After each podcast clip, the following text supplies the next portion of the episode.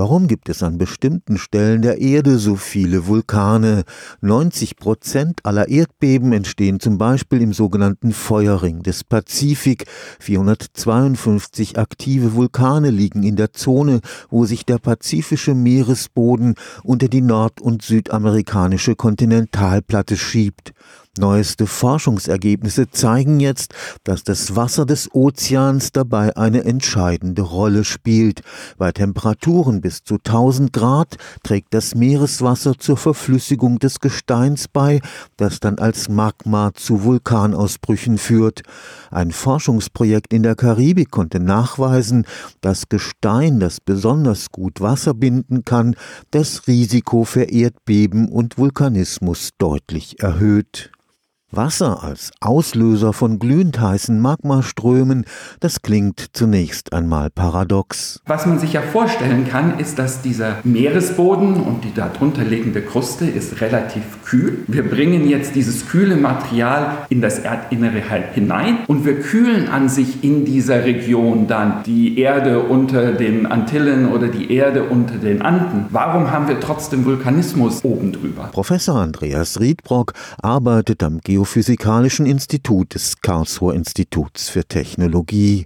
Nach den Erkenntnissen der Erdbebenforscher wirkt das im Gestein der ozeanischen Platte gebundene Wasser wie Tausalz auf winterlich vereisten Straßen. Wir streuen Salz auf unsere Straßen, damit das Eis, was da drauf ist, wieder schmilzt. Genau so funktioniert das im Erdinneren. Bloß hier ist das Wasser sozusagen das Salz was jetzt die Schmelze in unserem Erdmantel startet. In normalem Mantel haben wir einen sehr, sehr geringen Anteil von Wasser, fast gar nichts. Aber wenn jetzt nur ein ganz kleiner Prozentsatz oder Promillsatz an Wasser in diesen Mantel hineinkommt, dann fängt er an zu schmelzen. Je mehr Wasser der Meeresboden in den Randzonen der ozeanischen Platte speichern kann, umso größer die Gefahr von Erdbeben und Vulkanausbrüchen. Wie viel Wasser runtergeht, scheint wohl auch einen sehr, sehr großen Einfluss darauf zu haben, wie stark der Vulkanismus ist und wie sehr neue Kruste gebildet werden kann unter diesen Inseln. Ebenfalls nachweisen konnten die Forscher,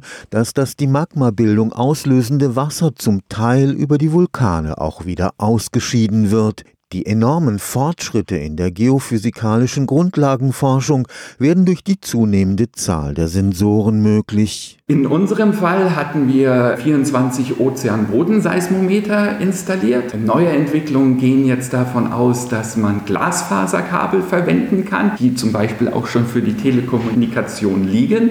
An denen kann man die Verschiebungen auch jetzt messen mit optischen Verfahren. Mehr Daten und größere Computerpower haben zu einer Revolution in der Geophysik geführt. Das heißt, es ist im Augenblick eine sehr, sehr spannende Zeit wo man große Experimente mit einer Dichte aufstellen kann, die uns jetzt wirklich näher bringen könnte zu diesen fundamentalen Fragen.